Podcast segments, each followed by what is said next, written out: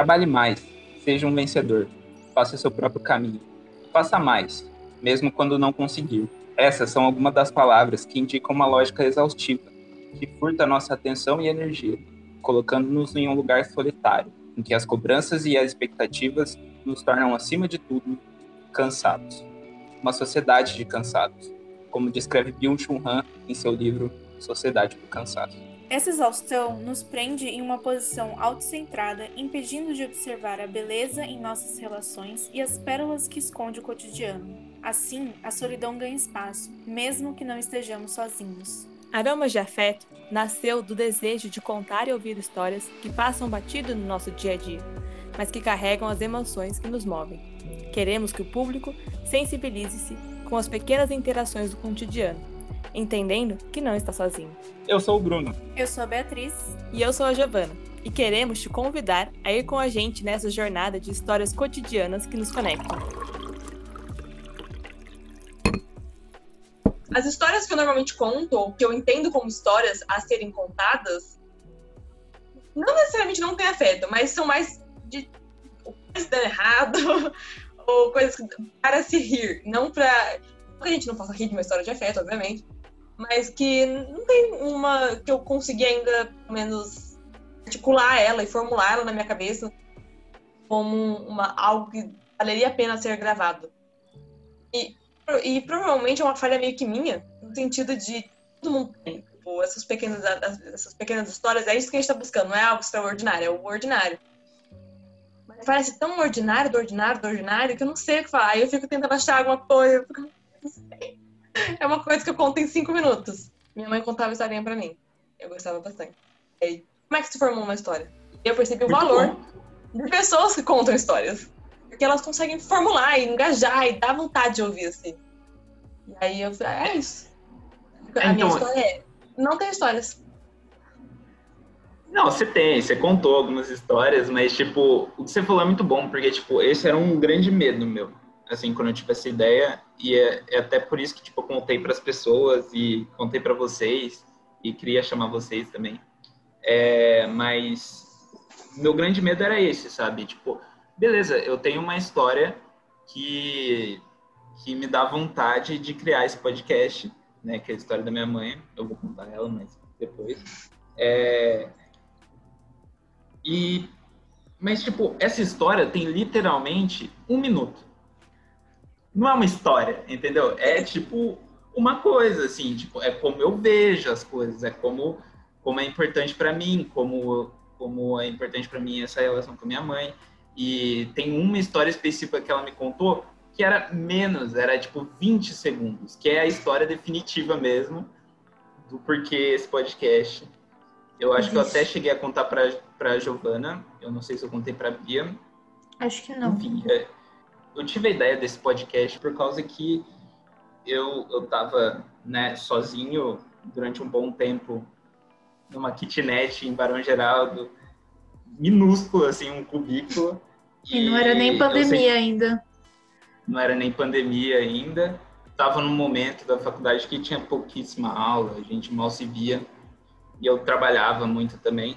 Então, tipo, eu tava num momento muito sozinho, sabe? E, e, isso me dava mais saudade ainda da minha mãe, do meu pai. A gente tinha um, um costume, eu e minha mãe, né? Agora com meu pai também. Mas, tipo, antes era só eu e minha mãe, porque meu pai trabalhava e tal, e que minha mãe é aposentada, tava de férias, e a gente sempre fazia é, café à tarde, ficava conversando e contando histórias.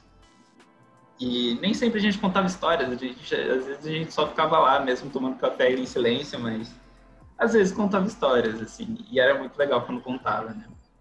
E uma vez ela me contou uma história que eu nem sei se dá para chamar de história, sabe? Realmente é um, um acontecimento, assim, de 20 segundos, muito pequeno, sabe?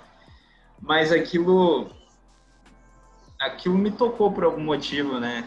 E, enfim, ela, ela falou que ela estava cuidando da minha avó, né? Minha avó, ela ela tá doente, ainda tá doente, né? Ela tem Alzheimer. E, tipo, é uma rotina muito difícil, sabe? Ela tem que viajar para lá. São quatro horas de viagem daqui de Jacareí. Principalmente agora na pandemia, a gente nem pode ir junto, sabe? para ajudar nem nada, porque quanto menos melhor. E a gente não consegue ajudar muito, na verdade. Minha avó, eu, eu não sei porque ela tem um negócio com homem, ela só deixa mulheres cuidar dela, basicamente.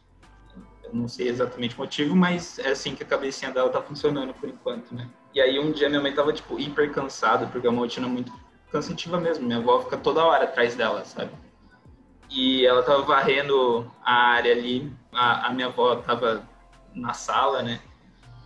Então, era um momento de calmaria ali, né? Ela tava varrendo e aí passou na rua um menino que só, tipo, sorriu para ela e falou, oh, boa tarde e tal. E minha mãe tava tão mal que quando ela viu aquele sorriso daquele menino, ela, por algum motivo, alegrou o dia dela, sabe? E era muito bonito ver ela, ela contando essa história, tipo, o sorriso também que ela abria, sabe? Eu me senti um pouquinho ali na, na pele dela naquele momento, vendo o sorriso dela, sabe? Se eu tivesse no lugar dela, talvez eu nem notaria, sabe? Mas era o jeito que ela olhou a situação, era o jeito que ela olhou tudo aquilo, e isso me inspirou a olhar desse jeito para aquele momento ali que ela estava contando a história, sabe? E me fez ter um carinho grande, assim, por esse momento, sabe? Esse momento que a gente se reúne e faz café. É um jeito de olhar para as coisas, sabe? E por isso que tem um pouco a ver com o livro do, do Byung-Chul lá, porque, né, a sociedade do cansado, do cansaço, do cansado, é, também, né? Do cansado. Do Mondays. Ai, cansei. Da sociedade de todos nós, né? Mas é um pouco isso, sabe? A gente olha sempre nas coisas pela utilidade delas, a gente olha sempre é, buscando um propósito, sempre melhorar nessa lógica você nunca vai ver o sorriso, sabe? Um sorriso que vai mudar o seu dia. Você nunca vai ver o, aquele, aquela horinha de tomar um café ali sendo boa. Você vai pegar o café e vai ir para o seu quarto, ou vai ir para alguma coisa que você tem que fazer. Você não vai sentar ali e conversar com as pessoas. Eu acho que é um pouco isso, assim. É, é um jeito de olhar, assim. E, e fazer isso aqui é, é buscar isso, de certa forma é algo difícil, mas é, é isso que eu quero que as pessoas sintam quando escutem esse podcast, sabe? É o que eu acho que a gente tentou fazer, pelo menos, né? Eu acho que é isso. É, falando isso agora, já, já vi várias histórias agora. Tenho sete. Pois é, to, todo mundo tem. É, é como se encara as coisas, eu acho. É que a gente não tá acostumado a encarar desse, desse jeito. Eu Sim. não tô, pelo menos. Qual seria a sua história, além dessa da sua mãe? E da origem de tudo? Então, eu, eu não sei, assim, eu tenho, eu tenho histórias com teatro, por exemplo. Eu tenho uma história com o próprio café. A primeira vez que eu fiz café. Você lembra? Lembro.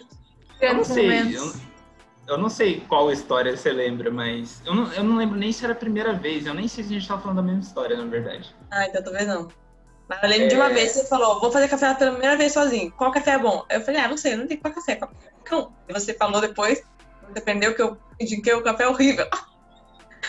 O café tem diferença. Indicou do dia, eu acho. Eu Nossa, eu também, só honestamente eu pego qualquer um. Não, Aí eu é um ficou muito bravo porque ele tomou um café horroroso. Não, Nossa. tem que, assim, você não precisa comprar aquele grão que veio do monte, cultivado pelos monges cegos e pelas freiras surdas, mas tu pode comprar um pó que seja bom. Porque assim, pó da marcadia realmente tá difícil. Como não estão sendo patrocinados, eu posso falar mal, entendeu? Uma antipropaganda. Qual marca será que vale a pena? Vamos descobrir aí, hein? Inclusive, se alguma marca de café quiser patrocinar esse podcast, tá super bem-vindo. Nós tomamos. Com certeza. Nós eu já não gosto mais do café da marca Dia. Não é... comprem, não tomem. Eu aprendi a gostar de café certo da pior forma, que foi quando a minha irmã comprou a marca Terrinha. É uma marca de tapioca. E o café tem gosto de tapioca queimada. Eu acho que essa questão de como encarar a vida é uma narrativa, ou uma forma, não sei se narrativa é a palavra certa, mas que, querendo ou não, nós três aqui, a gente já faz um tempo que a gente pensa isso, porque existe um curta que foi parar na gaveta e permanecerá lá, entendeu? Todos os traumas estão lá na gaveta, mas a ideia inicial desse curta, entre linhas, era realmente é, transmitir essa ideia de você apreciar as pequenas coisas da vida, né? Porque se eu acho que se a gente vai esperar pelo extraordinário, a gente vai ficar muito tempo esperando. Porque a, a gente é pessoas ordinárias, que a gente gosta ou não. A gente vai acordar todos os dias no mesmo horário, a gente vai trabalhar, a gente vai, numa época antes de pandemia, pegar o mesmo ônibus todo dia. E, enfim, não que isso seja algo ruim, eu acho que é uma maneira de como você vai encarar é, esse ordinário. Então, eu acho que esperar pelo extraordinário te faz perder o ordinário e é no ordinário que o extraordinário acontece. Então, é uma forma de encarar. Não sei se vocês já assistiram Soul, que é um novo filme da Pixar. Sim. É, eu acho que é um filme de você assistir várias vezes, porque cada vez você pega um, uma mensagem diferente, tipo, eu li várias críticas e aí cada crítica falava de um ponto diferente. Claro que todo mundo congrui para o mesmo lugar, porque ele tem a intenção de chegar no lugar, mas ele fala muito da questão do propósito da vida e aí pensando assim, no momento que a gente vive de redes sociais, de seja um vencedor, de faça isso, como se destacar e o, qual o seu propósito, como profissional, qual o seu propósito enquanto artista, né? O filme ele vai para uma direção que ele fala que o propósito da vida é viver. Então, ele até tem uma sequência bem bonita, assim, é, num ponto do filme que não vou falar por causa de spoilers, mas que é uma sequência de, de cenas extremamente ordinárias. Então, é o pai levando a filha para a escola, é um cachorro caminhando na rua, é um, uma mulher numa loja abrindo loja, e aí a cena termina com uma folha caindo da árvore, e aí nesse momento o personagem ele tem a epifania, assim, e aí tudo faz sentido, a vida é bela. Mentira, tem uma crise existencial entre esse momento e a vida é bela. Mas o ponto do filme ele vai por esse caminho, né? E eu acho que é muito isso que a gente está tentando fazer aqui. E eu acho que esse momento de pandemia, para mim, estando isolado em casa há quase 10 meses, saindo apenas para o necessário. E contando. E contando, tipo, não, peraí. Faz 10 dias que eu saí. Será que se eu esperar mais 4 para dar os 14 dias, dá tempo? Dá? Não, beleza. Enfim, né? Fazemos mais pela pandemia do que o governo brasileiro, mas enfim. É... Coisa faz mais pela pandemia do que o governo brasileiro eu acho que o que uma coisa que eu percebi, mesmo eu já sabendo isso, era como eu realmente sinto muita falta desses momentos extremamente ordinários. Então, é muita saudade, tipo, oh, eu tô livre agora, vamos tomar um sorvete no Belo? Descansa em paz. É, é, vamos. Eu e a Giovana, a gente pegava ônibus junto quase todo dia, então Ai, vamos rápido, porque senão a gente vai perder o ônibus. E aí, várias vezes eu e a Giovana, a gente correu pela avenida, assim, de formas extremamente estúpidas. entendeu? Então, ai, é, vamos almoçar, você vem comigo. Essas coisas realmente ordinárias, que não tem absolutamente nada demais. Né? Enquanto a gente falava de café, eu lembrei que no nosso primeiro ano a gente tomava café da manhã todos os dias. Nossa, sim. Sim, todos os dias. Isso era muito precioso.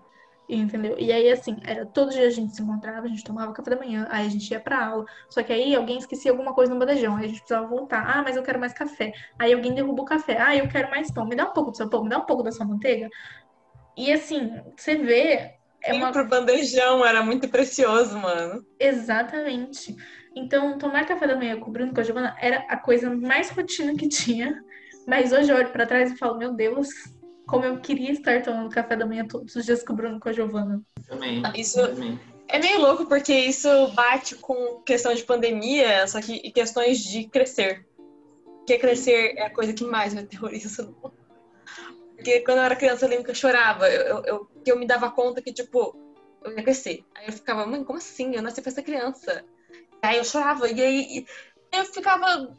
Eu nunca superei isso. Eu vou parar agora pra pensar, tipo, eu nasci pra ser eu agora sei, não sei se vai daqui cinco anos, daqui um ano. E, e é, eu não sei, porque a gente vai perdendo tempo, né? E os momentos, eu acho, que em algum nível. Porque a gente acaba se focando em outras coisas, que às vezes é o que a gente quer, às vezes é o que a gente tem. Aí isso me deixa meio bad. E tanto que eu vi esses dias um gráfico, não sei se eu falei com o Bruno. Eu vi uma sequência de gráficos. Que era que mostrava mais ou menos a porcentagem de tempo que as pessoas passam com determinadas pessoas ao longo dos anos. E aí o gráfico é muito. Pra mim foi muito triste. Porque você, no começo, você passa muito com a sua família, Aí depois, quando você tá com uns 20 anos, o seu gráfico de amigos tá, tá bom também, você tá passando bastante tempo com eles, mas depois dos 25, nula, assim, os amigos. Você não tá mais passando tempo com seus amigos.